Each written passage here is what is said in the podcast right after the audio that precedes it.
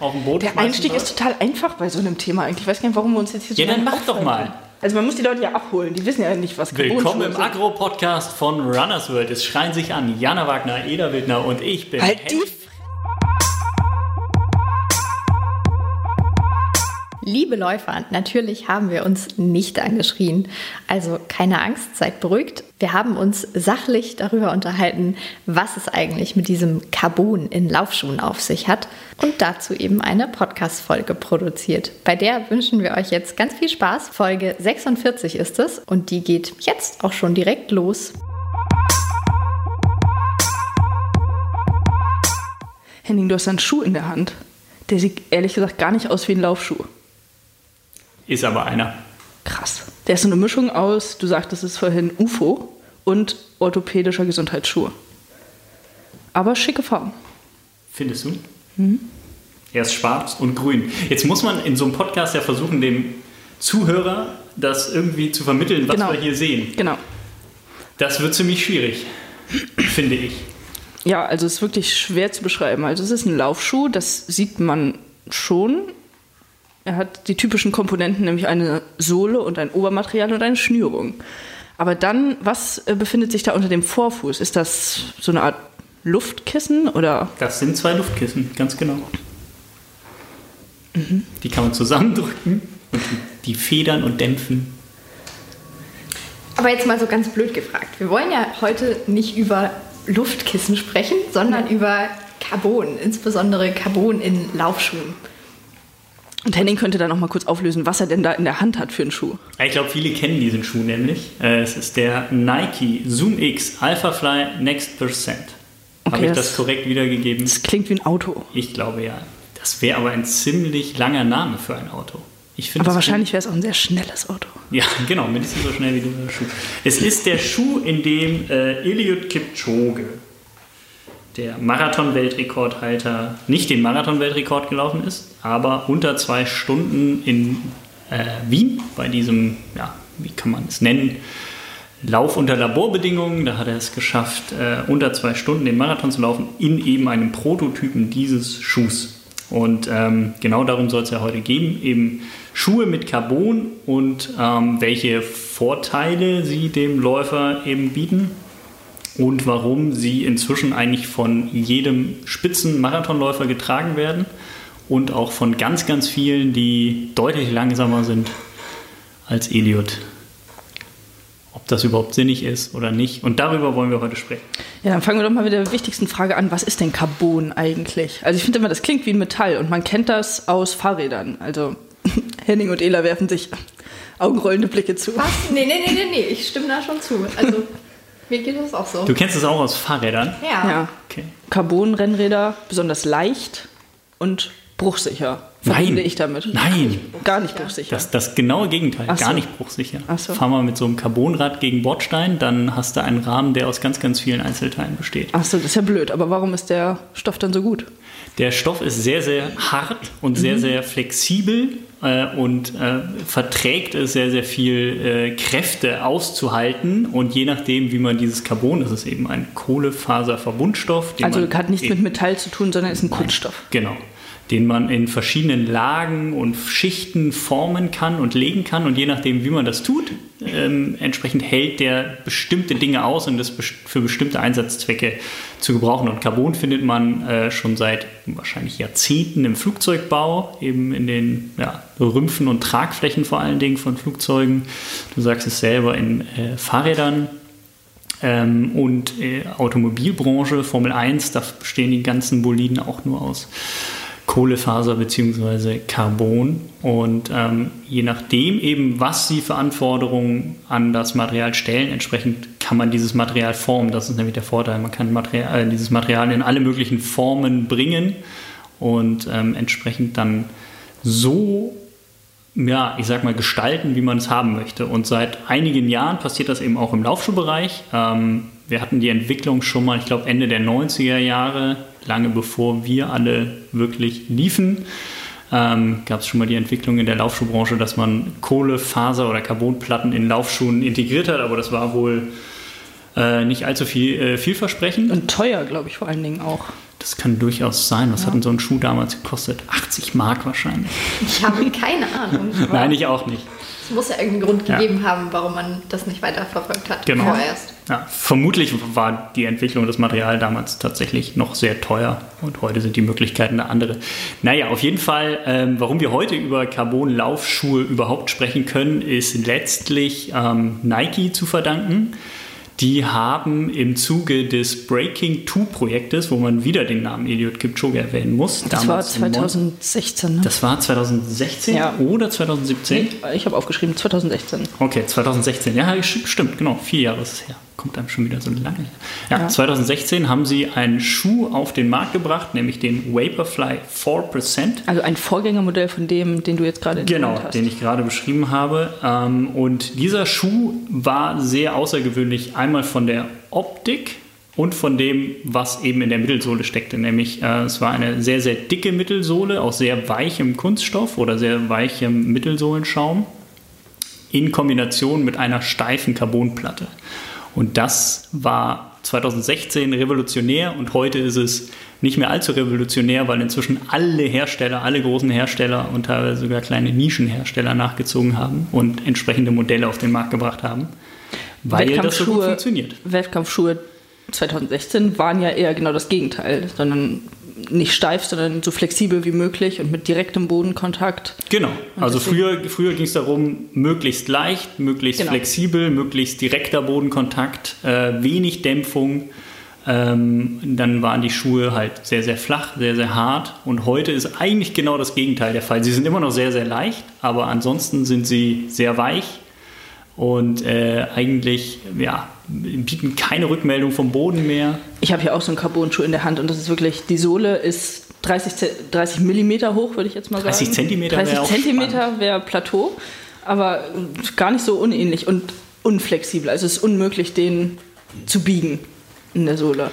Genau, also das ist, das ist eben genau das, was bei dem, jetzt äh, sprechen wir nochmal von dem 4%, von diesem ersten Modell, was damals eben so revolutionär neu war. Der hat es nämlich, äh, der hat die komplette, die Carbonplatte in der Mittelsohle hat die komplette, den kompletten Schuh versteift und in Kombination mit der weichen Mittelsohle dann da, dafür gesorgt, dass ähm, die drei Läufer, die damals versucht haben, in Monza eben unter zwei Stunden zu laufen, Eliud Kipchoge war derjenige, der am nächsten dran war, er ist zwei Stunden und 25 Sekunden gelaufen, ähm, hat den eben einen großen Vorteil gerade in der Laufökonomie gebracht. Also ähm, es gab dann verschiedene Untersuchungen seitens Nike, die dann auch damals veröffentlicht wurden, und äh, da kam bei raus, dass dieser Schuh eben die Laufökonomie verbessert, eben um so etwa 4%. Also man braucht Laufökonomie, dahinter verbindet sich einfach die Formel Sauerstoffaufnahme bei nee, Sauerstoffbedarf ähm, bei einem bestimmten Tempo. Und wenn man dann quasi, in, sagen wir mal, die liefen dann 2 54er Pace, 53er Pace, ähm, hatten sie eben bei dieser Pace dann äh, in dem äh, Vaporfly 4% eine geringere Sauerstoffaufnahme von eben 4% als bei einem vergleichbaren anderen Wettkampfschuh von Nike, der eben noch klassisch war, eben leicht, äh, flexibel, hart. Das ist ja schon sehr bemerkenswert, dass das offiziell, also wissenschaftlich nachgewiesen wurde, diese Leistungsverbesserung, die der Schub dann bringt. Das ist ja schon. Ja, gut, dahinter steckt natürlich auch äh, eine, ein gewisses Marketinginstrument, ne? dann zu sagen, man, äh, man ist mit dem Schuh schneller als mit anderen Schuhen und äh, hat dann eigene Untersuchungen gemacht. Die wurden auch anfangs so ein bisschen äh, angezweifelt, ähm, inwieweit das wirklich möglich ist oder ob die Zeit, die damals gelaufen wurde, eben von zwei Stunden 25 Sekunden, an dem tollen Kurs, an dem Pacer-Konzept, an der Versorgung, an der Rennstrecke, woran auch immer lag. Äh, aber einen ganz großen Teil hat dann äh, tatsächlich der Schuler dazu beigetragen. Das ist inzwischen ja durch andere Studien, äh, beispielsweise von der New York Times und auch andere Labore haben sich damit beschäftigt, bewiesen, dass der Schuh tatsächlich die Laufökonomie steigert oder verbessert und äh, dazu führt tatsächlich, dass man schneller läuft. Also es gibt immer diese Geschichte mit 4%, jetzt der Nike äh, Vaporfly Next Percent sollte noch mal ein paar Prozent mehr die Laufökonomie steigern. Viele haben das dann gleichgesetzt mit tatsächlich auch schneller laufen, also 4% schneller im beispielsweise Marathon. Das ist gar nicht das, was damit gemeint war. Diese Studie der New York Times hat aber genau gezeigt, dass das der Fall ist. Also dass man tatsächlich in diesen Schuhen 4 bis 5 Prozent schneller laufen kann im Vergleich zu Läufern, die das gleiche Niveau haben, ähm, die aber auf klassische Schuhe, Wettkampfschuhe gesetzt haben. Und das ist ja, da können wir wahrscheinlich später nochmal zukommen, gar nicht so unumstritten. Also das ist ja schon ein großer Vorteil, den man durch einen mechanischen Gegenstand wie den Schuh dann hat. Ja, definitiv. Deswegen äh, hat ja auch beispielsweise die äh, Weltleichtathletikagentur, äh, der Weltleichtathletikverband, die IAAF, die inzwischen World Athletics heißen, ähm, haben sich dann irgendwann äh, gezwungen gefühlt, ähm, da Regularien zu erlassen, was ähm, auf der Straße, auf der Bahn, in bestimmten Wettkämpfen zugelassen ist an Schuhen. Und sie haben sich da überlegt, dass sie das einfach in, äh, also da, dass sie das festmachen an der Dicke der Sohle. Also ist das, was du eingangs erwähnt hast, boah, der Schuh ist aber dick, tatsächlich auch für die, äh, für den Weltverband maßgeblich, ähm, inwieweit ein Schuh noch ähm, legal ist oder nicht legal. Und die ganzen Schuhe, die jetzt von den Herstellern rauskommen, kratzen sehr nah an dieser Grenze eben von 40 Millimetern, die für beispielsweise Marathonläufe auf der Straße noch zulässig sind. Ähm, das wird gemessen unter der Ferse, wie dick die Sohle dort ist. Und äh, einige Modelle kratzen da sehr, sehr nah dran, sind da irgendwie noch 0,5 Millimeter entfernt, andere ein bisschen mehr, also andere sind ein bisschen dünner. Aber genau, wer weiß, wie viel 4 Zentimeter sind und man stellt sich so einen Schuh dann vor, dann ist man auf einmal ein Stück größer. Ja. Und vielleicht um nochmal zu verdeutlichen, welche Rolle im Elite-Laufbereich diese Carbon-Schuhe spielen. Also in den letzten Jahren wurden 86 Prozent der Podiumsplätze bei den großen Marathon-Majors in Carbon-Schuhen erlaufen. Also, ich glaube, genau, die Zahl ist von Ende 2019. Ne? Genau. Inzwischen gab es nicht so viele Marathon-Majors. London war, glaube ich, in diesem Jahr der einzige. Genau, und auch da, Bridget Koskay zum Beispiel. Alle, alle hatten diesen Schuh. Es gab keinen, also ich glaube im ganzen Elitefeld, vielleicht hat sich irgendwo hinten einer versteckt, der keinen Schuh äh, mit Carbon trug, aber ich habe ja. ganz genau hingeschaut am, äh, beim Rennen und habe keinen gesehen, der keinen Schuh mit Carbon trug. Und ähm, genau, es sind inzwischen nicht mehr nur Nike-Athleten, die diese Vorteile genießen können, sondern eben auch Athleten aller anderen Marken. Die haben genau, Nike war so ein bisschen der Vorreiter. Nike war alle nicht nur ein bisschen der Vorreiter, die, genau. haben, die, haben, das, äh, die haben das überhaupt erst äh, etabliert. Also es gab ja damals, äh, 2016, ähm, nicht nur dieses Breaking 2-Projekt von Nike, sondern auch noch das Breaking 2-Projekt, äh, ich habe den Namen, ich glaube es hieß einfach nur Sub 2 von Adidas. Stimmt die dann, äh, ja, Nike hat dann ein bisschen vorgelegt, waren schneller mit der Entwicklung und mit dem Rennen. Äh, und den Schuh, den Adidas dann damals aber rausgebracht hat, war tatsächlich ein ganz klassischer Wettkampfschuh. Das war der Adidas Sub 2 oder vielleicht noch Adizero Sub 2. Ich bin mir nicht genau sicher, was die Bezeichnung angeht. Und das war ein sehr, sehr leichter, sehr, sehr harter Schuh mit äh, neu entwickeltem Boostmaterial nichts Innovatives dran, außer vielleicht eben das Mittelsohlenmaterial, was sehr leicht war. Aber ähm, genau, Nike hat da wirklich einen komplett anderen Weg eingeschlagen als Adidas, die zur gleichen Zeit quasi das Ziel hatten, den Marathon in unter zwei Stunden mit ihren Athleten laufen zu wollen. Und das, ähm, ja, was sie damals losgetreten haben, hat sich komplett durchgesetzt. Also es ist Wahnsinn. Innerhalb von, ich glaube, nach zwei Jahren gab es dann schon einige Modelle, auch von anderen Herstellern. Und ähm, ja, inzwischen hat, wie gesagt, jeder große Hersteller ein oder zwei, drei Modelle sogar. Aber dann lass uns doch jetzt mal herausfinden, warum funktioniert das so? Also warum hat Carbon diesen Effekt? Ja, eigentlich ist es nicht nur das Carbon alleine, sondern mhm. es ist immer die Kombination aus der Carbonplatte in der Mittelsohle und dem Schaum. Also die Schäume in den letzten Jahren sind sehr, sehr weich geworden, sehr, sehr reaktiv. Das heißt, wenn man ähm, letztlich Energie reinsteckt, schaffen sie es sehr, sehr gut, diese Energie wieder zurückzuführen. Beim Laufen bedeutet das, man landet und ähm, die Energie, die man beim, bei der Landung quasi in die Sohle gibt, wird zum Teil wieder zurückgegeben. Natürlich geht Energie verloren, das lässt sich nie, äh, nie vermeiden. Also nicht, die, nicht 100% der Energie kommt zurück oder gar mehr, aber ein, ein viel, viel größerer Teil, als das bei anderen Mittelsohlenmaterial der Fall ist. Und ähm, weil diese Schuhe so weich sind, müssen überhaupt diese äh, Carbonplatten dann integriert werden, weil ich glaube, so ein ähm, Nike Vaporfly Next Percent, ähm, wie ich ihn hier in der Hand halte, nein, Alphafly, ach Gott, man kommt durcheinander bei diesen Namen. ähm, also letztlich dieser Alphafly, der ist so unglaublich weich, gerade unter der Ferse, dann hat er vorne noch die Zoom-Kissen, wenn der keine Carbonplatte hätte, wäre der nicht laufbar. Also man würde einsinken in den würde, Schaum. Man würde einsinken in der Mittelsohle, man hätte eine ganz, ganz tolle Dämpfung, aber ich glaube, man könnte keine Kurven damit laufen und hätte de definitiv keinen Abdruck. Mhm. Und das Thema Abdruck ist nämlich auch etwas, was ähm, ja eigentlich der entscheidende oder mitentscheidende Vorteil bei den Laufschuhen mit Carbonplatte eben ist. Die versteifen eben die Mittelsohle, mal mehr, mal weniger, je nachdem, welches Modell man sich anschaut. Und ähm, durch diese versteifte Mittelsohle müssen die quasi die Zehengelenke gar nicht arbeiten beim Abdruck. Also man, ne, man drückt sich ja über, über die Ferse, Mittelfuß, je nachdem wie man läuft, auf jeden Fall immer auf die Fersen ab.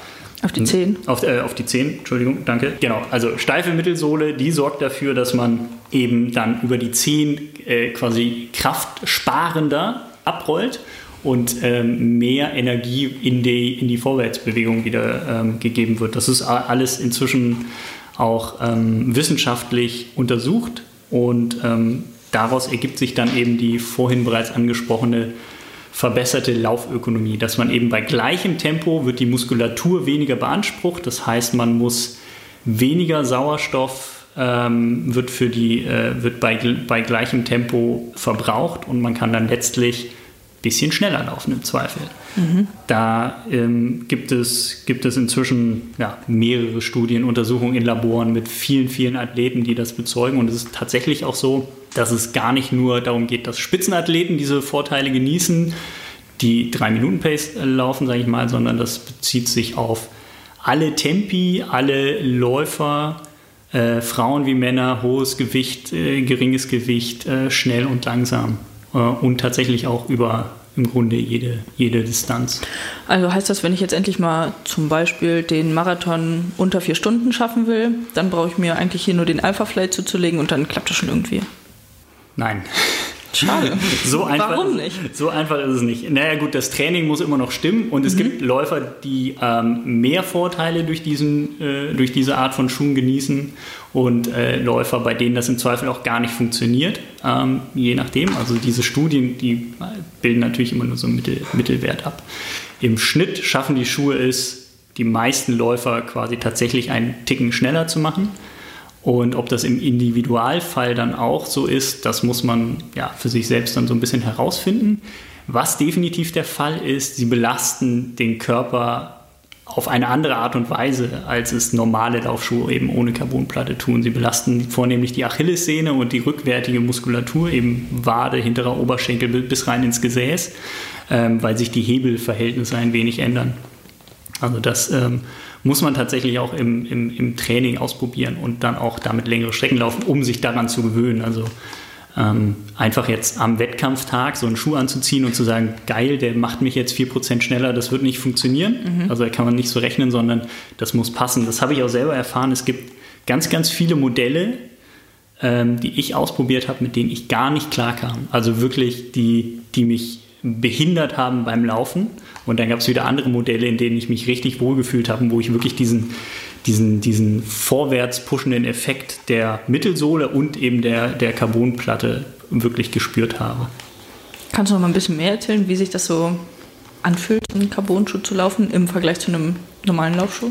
Ja, was man, was man fast immer merkt, ist, dass der Schuh so ein bisschen die Abrollbewegung vorgibt. Anders als bei anderen Laufschuhen, die es eben nicht haben ähm, gibt der Schuh die, die Bewegungsrichtung ein wenig vor. Das also er führt dich sozusagen. Genau, er führt ein. Und das ist eben auch ein Grund, weshalb die Muskulatur stärker oder anders belastet wird. Und das muss eben zu dem persönlichen Laufstil passen. Also ähm, wenn man jetzt Fersenläufer ist und sehr weit vor dem Körper beispielsweise landet, kann es sein, dass man hervorragend abrollt. Es kann aber auch sein, dass man durch die Biegung, die die meisten Schuhe nämlich auch mitbringen. Das ist nämlich auch noch eine Besonderheit. Die meisten Carbon-Schuhe haben eine Rocker-Konstruktion. Das heißt, sie sind vorne und hinten aufgebogen, wie man es beispielsweise von Skiern kennt. Mhm. Und das soll die Abrollbewegung erleichtern. Das ist auch definitiv der Fall. Aber je nachdem, wie die Biegung ist und wo und wie man landet, kann das auch dazu führen, dass es in die andere Richtung geht. Also ich hatte durchaus, ich bin Mittelfußläufer und ich hatte durchaus einige Schuhe, bei denen ich im Mittelfußbereich gelandet bin. Und der erste Impuls des Schuhs war es aber, so einen Ticken nach hinten zu gehen. Also man rollt dann doch nach vorne ab, weil man ja die Energie nach vorne hat und das mhm. Tempo hat. Aber der erste Impuls bei der Landung fühlt sich so an, als würde es einen bremsen. Und das ist sehr, sehr unangenehm. Und das ähm, muss man tatsächlich individuell prüfen, ob das zu einem taugt. Wollen wir noch über die einzelnen Modelle sprechen oder über, also das Thema, wie es sich läuft, ist ja auch noch nicht zu Ende beschrieben im Sinne von Kurvenlaufen etc. Ja, und so, ähm, ich weiß aber nicht, also ich bin noch nie einen gelaufen und kenne mich mit der Thematik jetzt eigentlich gar nicht, ob es, unterschiedliche Aber dafür bin, ich, gibt. Dafür bin ich ja da. ja. genau. Liebe Ida. Ja, es gibt ganz unterschiedliche Bauweisen tatsächlich. Also es gibt eben, ähm, was alle Schuhe eben mit Carbonsohle eint, ist, dass sie eben eine Carbonplatte in der Mittelsohle haben. Die sieht aber immer anders aus. Es gibt ähm, beispielsweise der Adis, Adidas Adizero Pro. Ich hoffe, ich vertue mich jetzt nicht beim Namen. Es gibt Doch, nämlich auch noch einen Adidas Adios Adizero Pro. Also die heißen bis auf das Adios komplett identisch, sind aber völlig unterschiedlich. Ähm, der hat eben Carbonfinger in der Mittelsohle und ähm, diese verlaufen letztlich entlang der ähm, Fußknochen und äh, machen den Schuh so ein bisschen flexibler als beispielsweise das beim Alphafly hier der Fall ist, der eine komplett durchgehende Carbonplatte hat. Dann ist auch oft die Form der Carbonplatte anders. Manche sind äh, rockerförmig gebogen, andere sind S-förmig gebogen, manche sind äh, schmaler, breiter, manche sind weiter nur vorne, manche gehen bis hinten. Und da hat wirklich jeder Hersteller sich ähm, so sein eigenes Konzept überlegt, auch was die Dicke der Mittelsohle angeht. Wir haben es eben schon mal angesprochen, es gibt Schuhe, die eher dick sind, wie der Alphafly eben, und dann gibt es Schuhe wie den Essex Meta Racer, der jetzt in diesem Jahr herauskam und eigentlich für die Olympischen Spiele in Tokio ähm, gedacht war und mit denen man mit denen die japanischen Läufer äh, in Japan glänzen sollten. Und der ist relativ flach. Also der sieht tatsächlich aus wie ein normaler Wettkampfschuh, wie ein Lightweight Trainer, wie man es äh, kennt. Der hat auch diese gebogene Mittel, äh, den, äh, diese Rockerkonstruktion und die Mittelsohle ist eben vorne und hinten aufgebogen. Aber der Schuh ist relativ flach und im Vergleich jetzt auch nicht so weich gedämpft. Da gibt es große Unterschiede. Dann gibt es auch noch den äh, Hoka One One, Hoka One One, wie auch immer man sagen möchte. Ich glaube, richtig ist Hoka One One. Äh, Carbon X. Und dieser Carbon X es hat auch eine sehr, sehr fette Mittelsohle, war auch mit einer der ersten Carbon-Schuhe, die herauskamen. Und der ist im Vergleich aber recht fest. Und das ist zum Beispiel einer dieser Schuhe, mit dem ich persönlich gar nicht klarkam, weil er ähm, einerseits die Abrollbewegung vorgab. Das war einer der Schuhe, wenn ich landete, bewegte er sich eher nach hinten als nach vorne. Und durch diesen sehr breiten und harten Aufbau der Mittelsohle brachte es total viel Unruhe rein. Der Schuh war halt extrem steif, die, Mittel, äh, die Mittelsohle recht fest. Und wenn man dann irgendwie auf einem leicht unebenen Untergrund landete, äh, hat es bei mir dazu geführt, dass ich diese Unruhe komplett in den Körper fortgesetzt habe. Also es war, war wirklich so, dass ich äh, bis in den Oberkörper das irgendwie ausgleichen musste bei hohem Tempo. Und ähm, das ist bei anderen Schuhen, die mit einer weicheren Mittelsohle ausgestattet sind, dann nicht so der Fall. Also die äh, puffern eher dann mal so diese Unebenheiten aus dem, äh, aus dem Belag weg und ähm, schaffen es dann trotzdem einen nach vorne zu pushen, eben weil die Mittelsohle so reaktiv ist und das die Carbonplatte einen auf den Vorfuß bringt. Jetzt können wir natürlich nur spekulieren, aber bleibt das? Also bleiben Carbon-Schuhe uns erhalten oder ist das ein Trend, der nächstes Jahr wieder vorbei ist? Es gab ja auch Barfußschuhe zum Beispiel mal, waren ein paar Jahre das Nonplusultra in der Laufszene. Ja, ich glaube, der Carbon-Schuh-Trend ähm, bleibt, beziehungsweise wird kein Trend mehr, sondern Normalität, mhm. ähm, weil er einen anderen Zweck hat. Er macht ja tatsächlich messbar schneller. Bei den Barfußschuhen war es so, dass damals ganz groß herauskam, okay, Barfußlaufen ist gesund und äh, verhindert Verletzungen. Dann kam heraus, gut, äh, es verhindert bestimmte Verletzungen, andere treten dadurch vermehrt auf. Das war so ein bisschen die Geschichte. Ähm, es gibt ja auch heute immer noch Anhänger des Barfußlaufen und es ist definitiv gut, ab und an den, den, den Füßen mal ähm, quasi mit minimalistisch, minimalistischeren Schuhen etwas Gutes zu tun ähm, und anders zu trainieren. Aber bei den Carbon-Schuhen geht es ja wirklich um Performance. Und solange es etwas gibt, was einen legal schneller macht, werden die Leute das auch nutzen wollen. Deswegen ähm, erklärt sich definitiv auch die extrem große Verbreitung. Also es, in, es war letztes Jahr so, wenn man dort bei einem Straßenmarathon am Start war oder am, an der Strecke stand, liefen, ich weiß nicht, unter den Läufern, die unter drei Stunden liefen, 50 Prozent diesen Schuh. Also es war Wahnsinn. Und äh, ich glaube nicht, dass das etwas ist, was sich, äh, was sich in naher Zukunft ähm, wieder, was in naher Zukunft wieder verschwinden wird, weil äh, ja auch mehr Hersteller auf diesen Zug aufspringen, die Schuhe teilweise auch günstiger werden. Also der Alpha Fly, den ich hier in der Hand halte, immer noch in der Hand halte, seit wie lange läuft der Podcast schon? Egal, ich lege ihn mal weg und nehme mir einen anderen.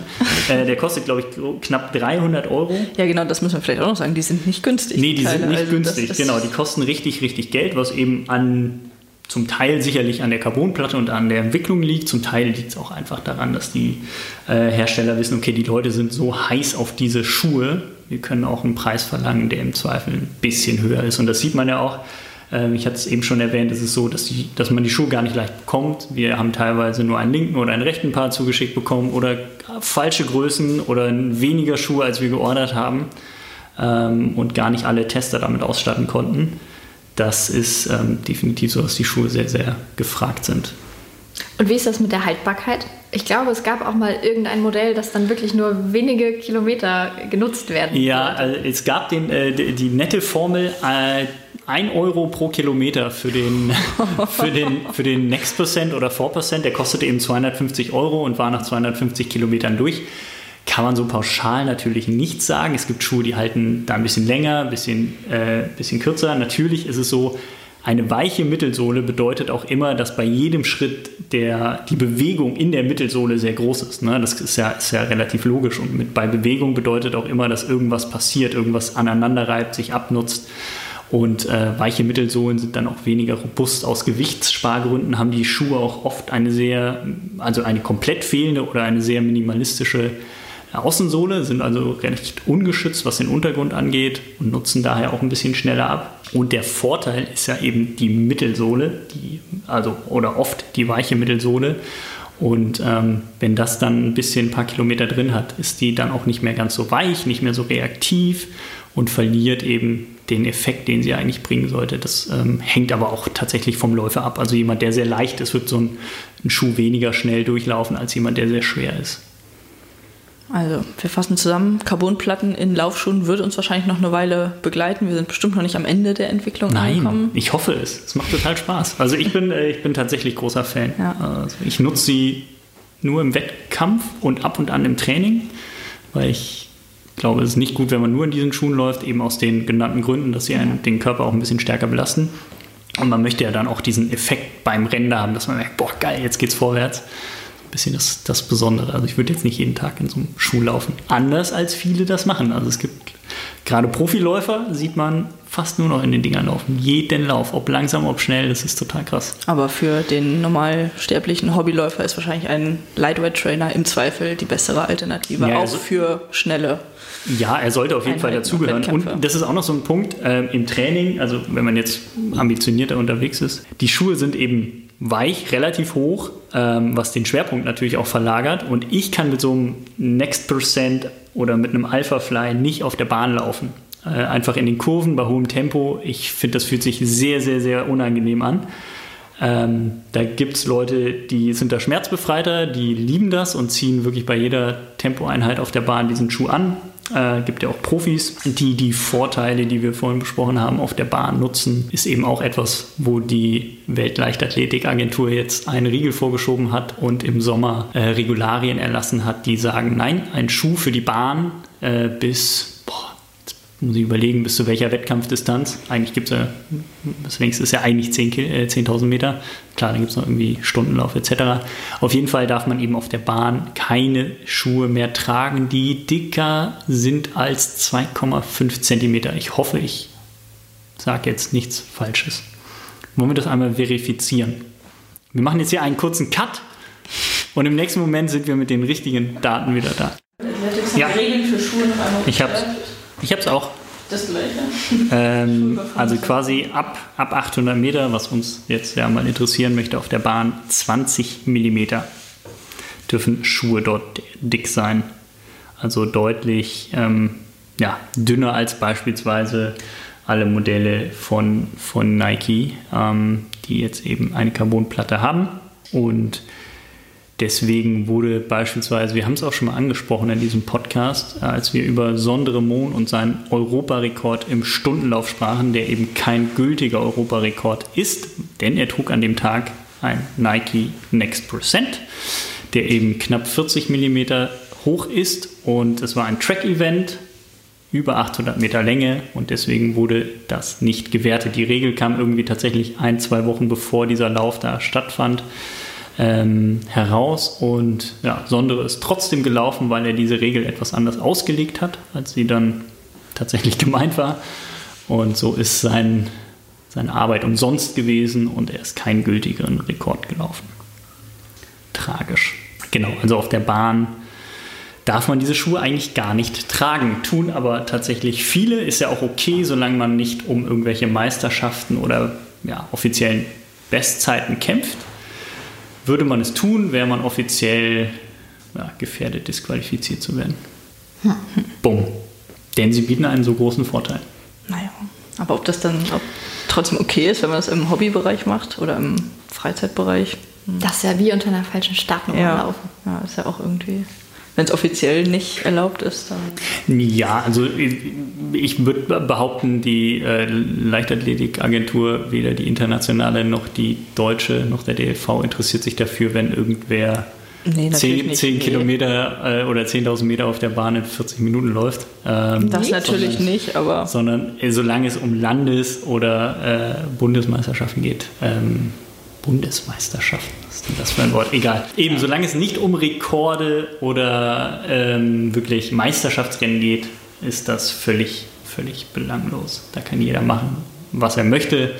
Ähm, ob er das mit seinem Gewissen quasi vereinbaren kann, dass er eventuell auf der Bahn einen Schuh läuft, den man eigentlich nicht auf der Bahn laufen durfte, äh, muss er ja selbst wissen. Auf der Straße sind diese Schuhe aber alle, alle erlaubt, solange sie eben nicht dicker als 40 mm sind. Und was tatsächlich noch ganz spannend ist, ähm, ist die Geschichte, dass für Siege bei großen Rennen und äh, Rekorde eben oder Meisterschaftsrennen und Rekorde müssen die Schuhe vier Monate be, äh, bereits auf dem Markt erhältlich sein. Ganz normal als Schuh. Es darf eigentlich nicht mehr in Prototypen gelaufen werden, was durchaus sehr spannend ist, weil das war in den vergangenen Jahren immer der Fall, dass Prototypen, auch in der Vor-Carbon-Zeit wurden Prototypen in Rennen gelaufen, die dann erst später rauskamen und jetzt ähm, in der Carbon-Zeit, sage ich mal. Klingt wirklich wie so ein Zeitalter. Genau, die neue Carbon-Zeit. ähm, da hat man diese ganzen, äh, ganzen Schuhe natürlich immer bei den großen Rennen, bei den Topstars ge gesehen, die dann auch damit eben Weltrekorde gelaufen sind.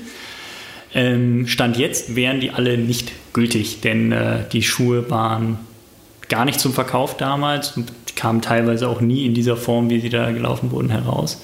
Und inzwischen müssen sie eben heraus sein. Das ist auch ein Grund, warum wir jetzt so eine große Vielzahl an Schuhen haben, denn die ganzen Hersteller waren sehr erpicht darauf, noch vor den Olympischen Spielen, die ja eigentlich in diesem Sommer in Tokio stattfinden sollten, herauskommen. Eben in dieser Vier-Monats-Frist. Deswegen gab es im Frühjahr so eine große Anzahl an neuen Carbon-Schuhen. Beziehungsweise ein Carbon-Schuhen oder ein Hersteller, die überhaupt jetzt erstmal einen Carbon-Schuh rausgebracht haben, mhm. Um da irgendwie noch rechtzeitig ein Modell auf den Markt zu bringen. Hat sich natürlich jetzt völlig erledigt, weil die Olympischen Spiele eventuell nächstes Jahr stattfinden. Und bis dahin werden sicherlich auch noch ein paar neue Modelle herauskommen. Gab ja schon die ersten Überarbeitungen bei Brooks, den Hyperion Elite. Gibt es inzwischen bereits die zweite Version. Ich glaube, die erste kam im Februar, März raus. Und jetzt haben wir schon die zweite, knapp irgendwie vier Monate später. Also es entwickelt sich was in der Carbonzeit. Ja, ja, genau. Die Carbonzeit steht niemals still. Mal gucken, was wir danach sehen. Die Eisenzeit, die Kreidezeit. Was gibt es noch für Zeiten? Wer hat aufgepasst? Steinzeit. Steinzeit, ja, ich weiß nicht, so eine Marmorplatte im Schuh. Ja. Könnt, könnt, könnte ein bisschen laut werden beim Marathon. Carbon auf Asphalt. Hm, schön. Jetzt 40 Prozent langsamer. Wenn es mit 40 Prozent hinkommt. Ja. Darf ich noch verraten, welcher mein Lieblings-Carbon-Laufschuh ist? Henning, welcher ist eigentlich dein Lieblings-Carbon-Laufschuh? Gute Frage, liebe Jana. Nee, das darf ich jetzt nicht sagen, oder? Heute Deine darfst Pers du alles sagen. Heute darf ich alles sagen. Ob es hinterher auch im Podcast landet, ist eine andere Frage. Also meine, mein Lieblingsschuh ist tatsächlich der Saucony Endorphin Pro. Warum? Weil er sich relativ normal läuft. Also man merkt schon, dass er weich ist, dass er reaktiv ist, dass er einen auf den Vorfuß bringt etc., dass der Abdruck ein bisschen besser ist. Aber er hat so eine gewisse äh, Flexibilität in der Carbonplatte und das fühlt sich einfach nach einem normaleren Laufen an. Also nach einem gewohnten, das was Ja, genau. Also er hat diesen, diesen, diesen, diesen Effekt, wo du denkst, boah krass, der geht nach vorne. Das fühlt sich gut an. Der ist sehr komfortabel, auch für, für echt lange Strecken, also äh, Marathon und so gar kein Problem. Aber ähm, genau, ist jetzt nicht so, dass man denkt, boah, ein Alien oder dass man irgendwie in den, in den Kurven irgendwie denkt, boah, scheiße, jetzt, jetzt äh, knicke ich gleich um oder ähm, krieg, muss die Kurve weiterlaufen etc. Das fühlt sich eigentlich ganz normal an. Er ist auch nicht allzu dick. Ähm, genau, in dem, in dem Alpha Fly kann ich echt keine Kurven laufen. Das fühlt sich ganz, ganz schlimm an. Und das sieht man tatsächlich auch bei den, bei den, äh, bei den Rennen oft, wenn dann so eine ganz, ganz enge Kurve kommt, dass die Athleten da so ein bisschen rumeiern, weil einfach alles super weich ist und sie sehr hoch in dem, in dem Schuh stehen.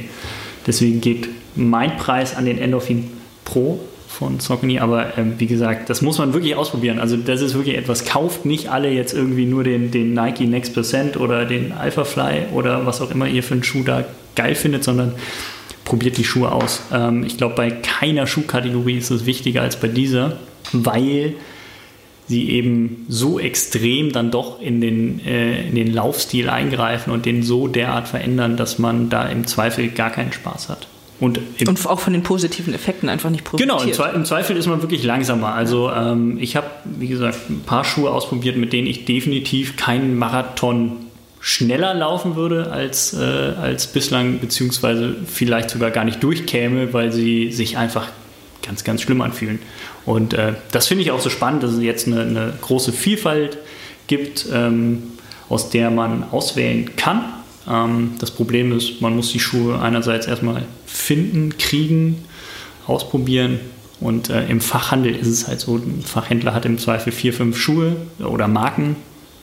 Und ob der dann halt auch von jeder Marke den Carbon-Schuh da hat, ist noch zweifelhaft dann noch in der richtigen Größe. Deswegen bestellen halt viele im Internet. Ich glaube, das ist bei den Schuhen sehr, sehr, sehr schwierig ähm, mit, mit, dem Ausprobieren, ob die dann wirklich zu einem passen oder nicht. So, jetzt braucht Ela noch einen Carbon-Schuh. Welchen hättest du gern? Ich vertraue da ganz auf deine Empfehlung. Oder aber ich lese erstmal unseren Online-Test, auf den wir vielleicht noch hinweisen können. Habe ich das nicht bereits getan? Hm, ich glaube nicht. Nein? Also, tippt mal ein in, äh, in den Browser eurer Wahl runnersworld.de slash carbon. Carbon mit C wie Cäsar. Da findet ihr eine Übersicht mit allen Modellen, die wir inzwischen getestet haben und auch nochmal alles zusammengefasst, was wir hier so erwähnt haben. Links zu den Studien etc. Da könnt ihr dann, ja, seid ihr auf dem neuesten Stand und mindestens so klug wie wir. Wenn nicht gar klüger. Ja, okay, wenn nicht gar klüger. Klüger. Ja. Ich möchte das nicht kommentieren. was soll das denn heißen? Wie lange haben wir jetzt eigentlich aufgenommen? Die fliegt gleich ein Carbon-Schuh. Und nein, auch da kann ich euch beruhigen, es ist nicht wirklich ein Carbon-Schuh durch die Gegend geflogen und es gab keine Verletzten. Hoffentlich gab es aber ein paar Infos, die ihr vielleicht noch nicht wusstet und euch hat dieser Podcast gefallen. Wenn dem so war, dann abonniert auch gerne unseren Podcast, um keine neue Folge zu verpassen. Also ihr wisst schon, Überall da, wo es Podcasts gibt, gibt es auch unseren Runners World Podcast. Und damit war es das für heute und wir sagen bis zur nächsten Folge.